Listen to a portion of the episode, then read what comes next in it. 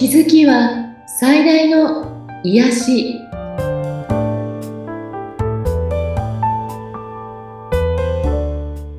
皆さんこんにちは。アトラクションカウンセラーの広田ゆかりです。アシスタントの菅千奈美です。ゆかりさんよろしくお願いいたします。よろしくお願いします。今回はどのようなテーマになりますか？はい今回もえっ、ー、と質問の中でエネルギーととか波動が高いとか低いとかってちょっと今一つわからないというような質問もあったんですね。ええでえーと、確かにちょっとこの区別ってつきにくいかなと思うので、はい、そうも交えてエネルギーというのの充電というお話までしてみたいと思います。はい、お願いいたします。ちなみさんもエネルギーと波動の違いって何かわかりますか、エネルギーと波動は違うんですねっていう感じです。もうそこからですね。はい。わかんないと思う。あの、私もこういうね、うん、お仕事してるから、これってって思って、いろいろ調べてるだけで、はい。あの波動っていうのは、その字の通り波の動きですよね。はい。で、すべてのものは固有の振動を持っていて、うん、こう波動が波が出てるわけです。波長とか波動。はい。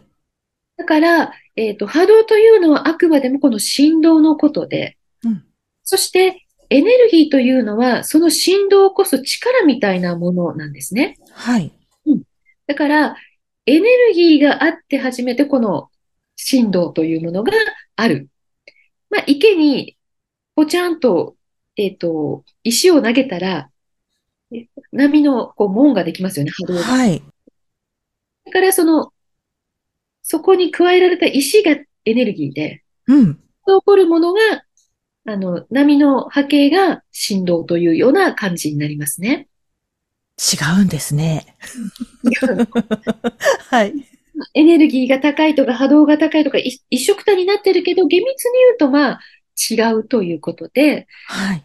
そして、この間、あの、エネルギーの、あの、私のちょっと生体の先生が、えっと、エネルギーの量が多いとか少ないっていう話を、大きい小さいっていう話をしてくれて、すごく面白くって、はい、私なりにいろいろ調べたり考えたりしてみたんですね。うん、で、あの、人の体格、身長体重とかが違うように、それぞれ、え皆さん、そのエネルギーの総量っていうか大きさ、これは違いがあるそうなんですね。はい。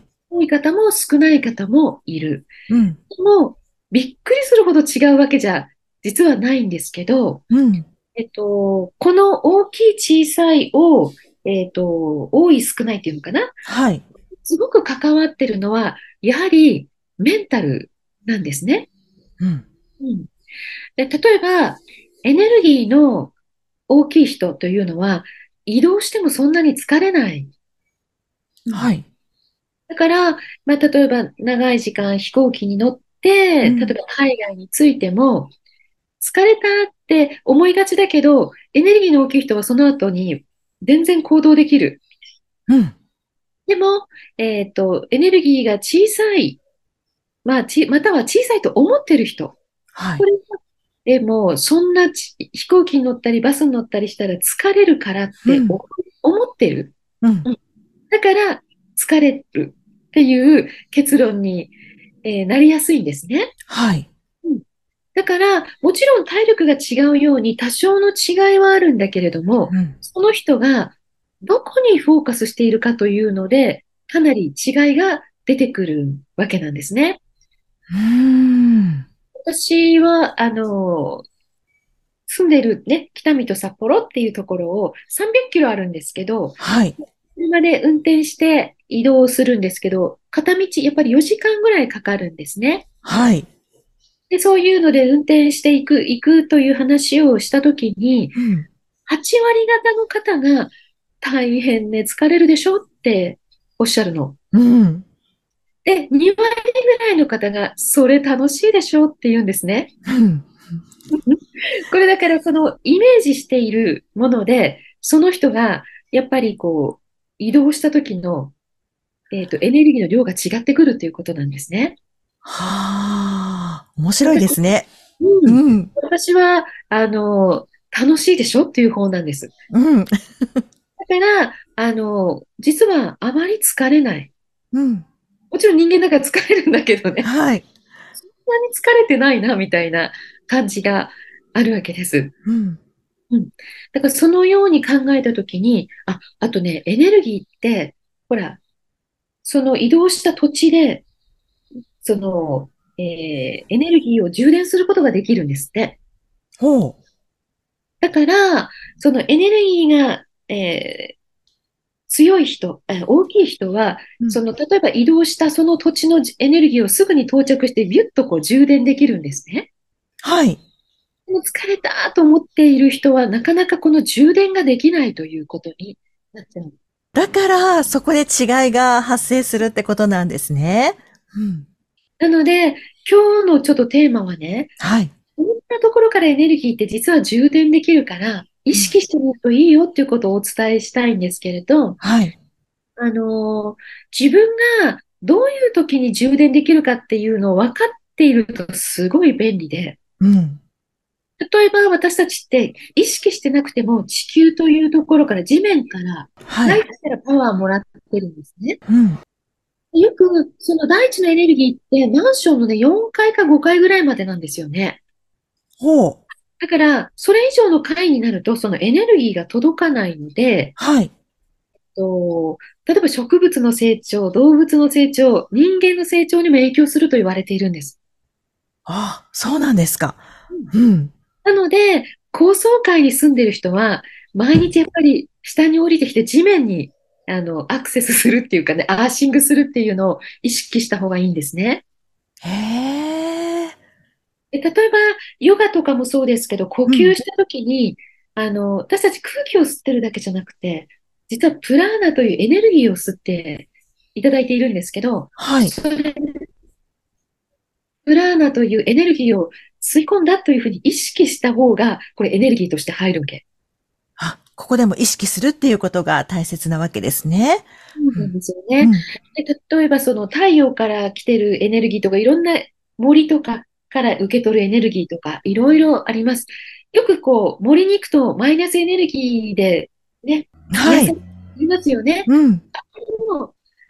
全然意識してない人よりもうん森であー気持ちいいなって感じたり、景色が美しいなって思ったり、花の香りがいいなと思ったりした人の方が実はエネルギー充電できるわけ。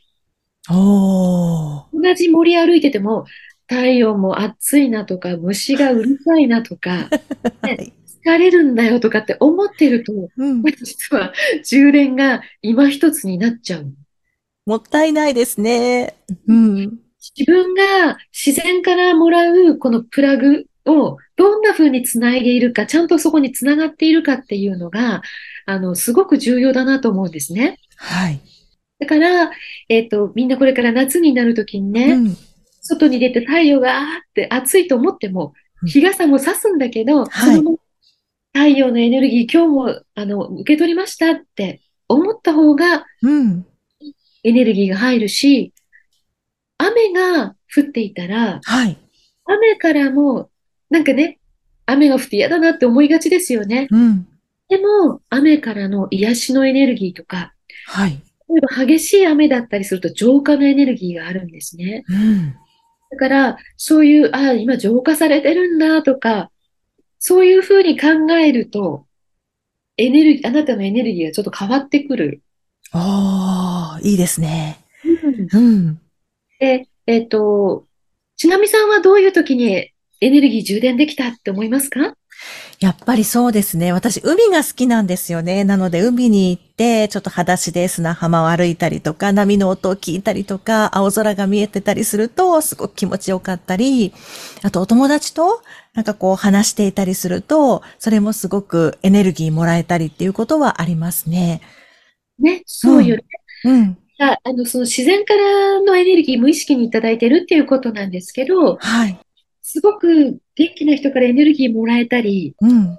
すごく今日充電されたって、いっぱい笑って充電されたと思うこともあれば、実は心から楽しんでないとすごく疲れたとか、あ、ありますね。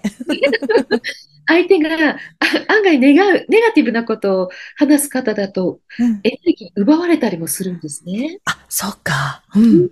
例えばそのエネルギーを奪う人がいても、はい。自分に自分にシールドを貼ってうん、エネルギーを、ね、奪われないようにすることも、自分の意識の中で、すあの、ちょっとこのシールドを作るとできるんですね。はい。なんかそういうふうに、えー自分のエネルギーっていうものに意識を向けてほしいんです。うん。私の場合は、綺麗な花を見た瞬間にエネルギーがパッと変わるのを感じます。あ、いいですね。素敵。